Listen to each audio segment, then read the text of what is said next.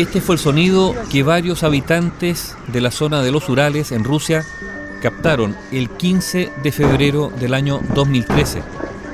Es el ruido que provocó un asteroide de 17 metros de diámetro y 10.000 toneladas métricas que se estrelló contra la Tierra cerca de la ciudad rusa de Chelyabinsk, en la zona sur de los Urales. El meteoroide, que fue apodado el bólido de Chelyabinsk, sobrevoló varias provincias y la propia ciudad en el momento de entrar en la atmósfera terrestre, hasta impactar a las 9.20 hora local a 80 kilómetros de la localidad.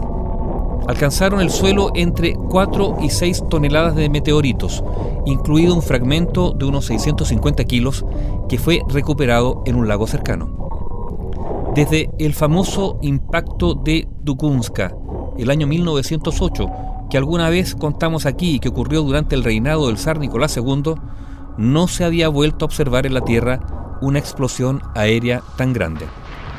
La ventaja fue que, como ocurrió en una zona poblada y en una época en que son comunes los dispositivos con cámaras, el suceso se pudo registrar con gran detalle. Los investigadores, posteriormente, visitaron 50 aldeas en la periferia de Chelyabinsk durante las semanas siguientes y usaron las cámaras de los celulares, tablets y sistemas de seguridad para seguir el rastro que dejó esa inmensa bola de fuego. La NASA estimó que el tamaño del objeto tenía unos 17 metros de alto por 15 metros de ancho, con una masa de 10.000 toneladas en el momento de su entrada en la atmósfera, haciéndolo a una velocidad de 18,6 kilómetros por segundo y desintegrándose unos 32 segundos después de haber ingresado. El asteroide se volvió más brillante y caliente a unos 30 kilómetros de la superficie terrestre, cuando viajaba a esos 18,6 kilómetros por segundo. Sin embargo, a pesar de ese inmenso diámetro, el agujero que dejó en el hielo del lago donde cayó fue tan solo de 7 metros. La detonación del asteroide en el aire produjo una onda expansiva lo suficientemente poderosa como para levantar y tumbar a la gente a su paso. La explosión fue equivalente a 600.000 toneladas de TNT, por lo que las propiedades también se vieron afectadas. En concreto, 3.313 edificios de departamentos fueron dañados y multitud de ventanas y cristales quedaron destrozados.